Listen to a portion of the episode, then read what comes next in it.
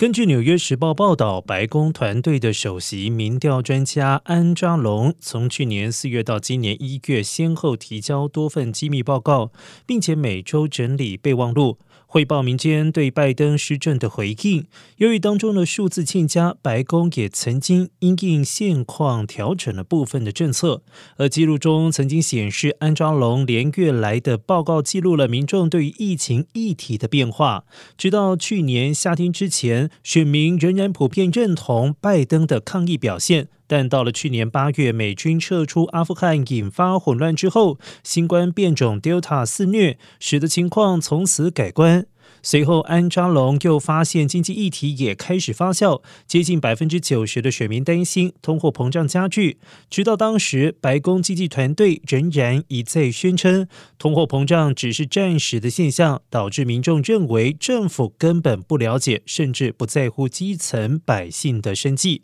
然而，现在经济和通膨都已经成了左右民意的主要议题，社会开始累积怨气的同时，也认为国家正朝向错误的方向发展，恐怕也会左右选情最后的结果。